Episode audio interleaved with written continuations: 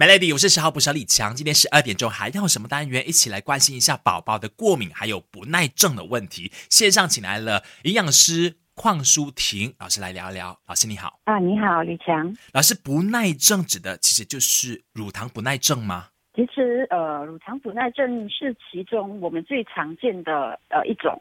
嗯，实我们还有其他的不耐症的，比如说果糖不耐症啊、麸质不耐症啊，甚至咖啡因不耐症等等的。OK，那为什么乳糖不耐症却是最常被提到的？它是所有人都很有可能有这个状况的，是不是？啊，对，其实还蛮常发生在我们周围，甚至有时候我们自己也会这样子的。嗯因为不耐症其实他说的主要是跟我们身体产生不足的酶或者是酵素有关，嗯，它可能是遗传基因，就是先天的因素，是就也有可能是后期后天我们的饮食习惯、我们的生活作息呃所引起的。那老师，我好奇的是，出生宝宝的话，应该就是先天有缺陷咯，或者是他们有遗传因素，才让孩子有不耐症的状况，是吗？啊、不一定的。除了遗传基因或者是先天因素，其实也有可能是因为他们呃小朋友的那个肠道的发育还不成熟，嗯，所以可能他们在随着年纪增长之后呢，那就会慢慢的通过呃饮食和生活习惯去改善了。哦，OK，所以每一个出生宝宝都有可能有不耐症的状况的。啊、是的，那如果是我们没有去正视孩子不耐症的问题的话，呃，对他们的健康会带来哪一些很显著的影响呢？嗯，那其实不耐症最主要就是会让我们身体一些肠胃不适啊，嗯然后甚至胀风啊、泻肚子啊这种情况，其实就会对呃生活造成困扰。如果更深入化去了解的话，其实很多人会因为这样子，呃，排除掉特定的一些食物，就是说在他的生活当中，他就选择性的完全不摄取特定的食物，那这样子的话就造成很容易饮食营养不。足。嗯，嗯好的，那等一下我们聊一下哈、不耐症跟敏感有什么差别吗？这两者其实是不是很容易混淆的？等下聊守着 Melody。Melody，我是十号不小李强，今天来关注一下宝宝的不耐症问题跟敏感问题。线上有营养师邝淑婷老师，你好。你好，不耐症我们上一节聊过了，那跟过敏是有差别的。啊，对，其实很容易让我们混淆，常常我们会对过敏和不耐症混淆，嗯，那其实它们是完全不同的东西。那帮我们解释一下敏感的话是怎么一回事？好的，那其实呃，过敏呢，其实它涉及的是我们身体的免疫系统对特定的物质的不认识，所以产生了身体的过度的免疫反应。而不耐症呢，指的是身体缺乏特定的代谢酵素或者是酶，然后导致呢这个物质没有办法被我们很好的去消化和代谢，呃，进而引起腹部的不适和恶心等等的一些症状啊。其中一个很典型的例子就是，呃，我就拿牛奶来做比喻，是。很多朋友其实呃，如果你是对牛奶过敏的话，可能这个时候针对的是牛奶的蛋白质；如果不耐症的话，其实针对的是呃牛奶的乳糖，就是我们所谓我们说的乳糖不耐症。大部分的不耐症呢，其实是在我们没办法将物质代谢。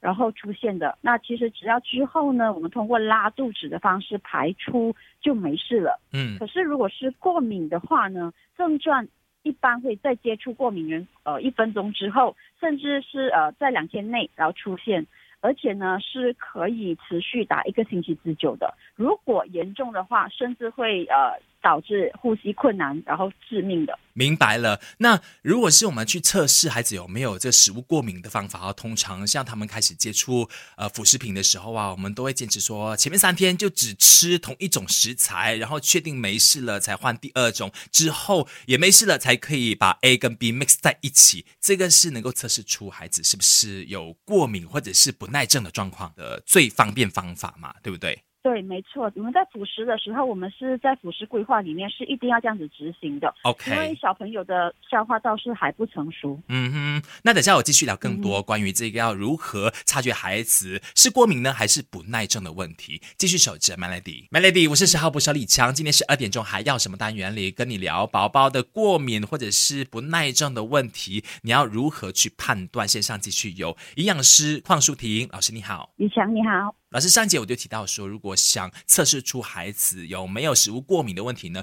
就是把食材单独的给他们尝试嘛，然后三天内如果都一切安好的话，就可以试第二种食材了，以此类推。这样你如果发现到呃都没有问题，就可以 mix up 一起给他做一道美食了。这样，那除了这个方法之外，还有什么方法可以测试出孩子是不是有过敏或者是不耐症的状况？嗯，OK，其实呃。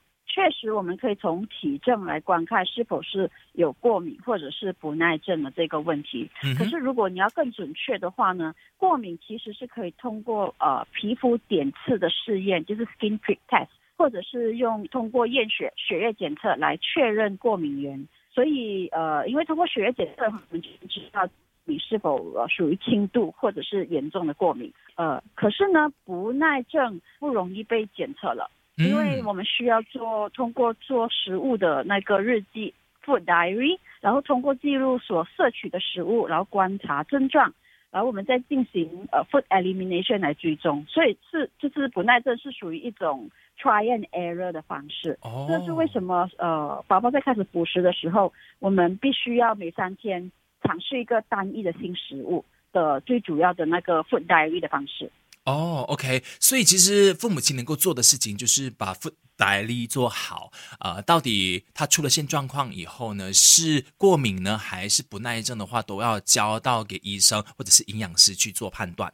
哦，是的，没错。OK，OK，这是父母亲，因为会担心像刚刚你提到的那些方法哦，我要怎么样知道他到底是过敏还是不耐症的话，我不太会啊。那我只管做好一件事情，把孩子吃过的食物每一天记录下来就好了，是这样哈？是的。嗯，好，那等下继续聊更多一点。如果是孩子有过敏的问题的话，呃，是不是不能够痊愈的呢？是要跟他一辈子的吗？还是有机会康复的吗？继续守着 Melody，Melody，我是十号不小李强。继续十二点钟还要什么单元里有营养师邝淑婷老师你好，强你好，老师，如果是我们孩子确定有过敏问题的话，是不是就会跟着他一辈子啊？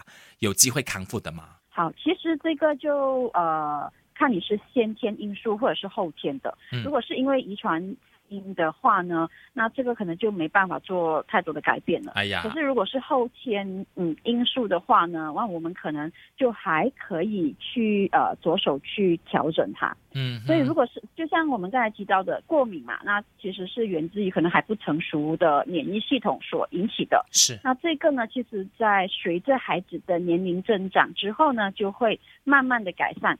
呃，如果是不耐症的话呢，那可能就是要呃通过后天，那我们的呃在接触各种不同的那个食物之后，或者是调整一下我们的饮食和作息，那不耐症的问题也是得以慢慢改善的。嗯，其实在这个呃改善的过程呢，最主要就是最最担心是父母会局限了孩子去摄取食物的种类。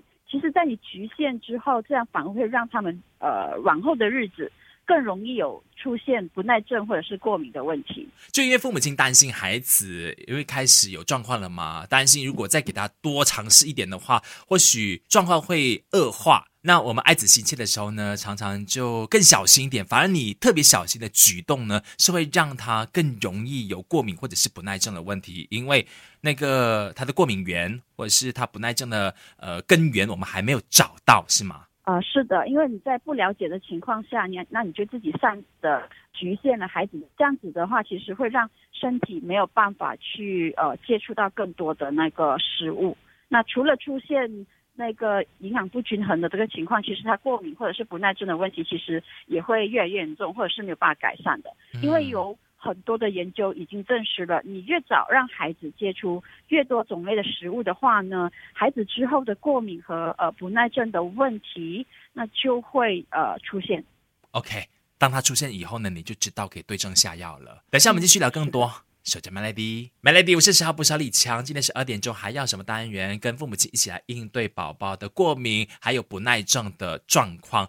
线上有营养师邝淑婷老师，你好。你好。我们知道说要照顾宝宝是一件非常不容易的事情，他们不会说话，不会告诉你哦，我就是不舒服了，或者我脚肚子了之类的。所以父母亲你就要特别呃够细心一点。老师最后有什么要叮咛？尤其是新手爸妈们。父母是说观察。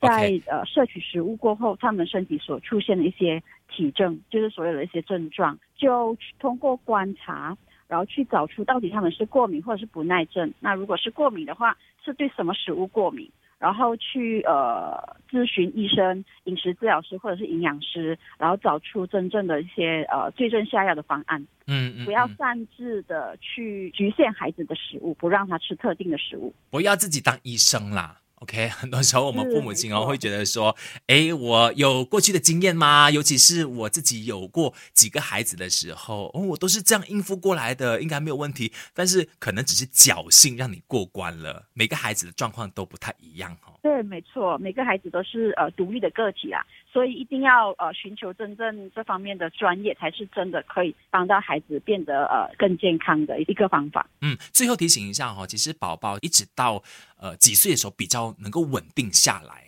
嗯，通常在三岁之后，那你就会看到他的身体状况慢慢改善了，因为嗯无论是免疫系统啊，或者是消化系统，都是在这个时候慢慢的呃建立起来。嗯嗯嗯，所以三岁之前多费一点心思哈、请各位父母亲。是的，父母需要多花一些心思啦，去规划辅食，嗯然后去观察小朋友的那个呃身体的症状，然后最重要就是这边要特别提醒的，就是父母在让孩子尝试任何的新食物的时候呢，尽量选择在早上，为什么然？后在自己的呃监管下，然后呃进行的。因为如果是晚上的话，他万一出现一些不耐症或者是紧急状况，那你要就医就比较麻烦。或者。是如果你把它交给保姆在呃保姆的手上，不在你的观察范围下，然后尝试一些可能高过敏源的一些食物的话，那这个是很危险的，可能对方不知道怎么去嗯观察。OK，尤其晚上又是诶睡八个小时左右的时间，当你醒过来才发现有问题的话，可能为时已晚了哈。啊，对，非常的危险嗯，今天谢谢邝淑婷老师分享那么多。啊，谢谢，不客气。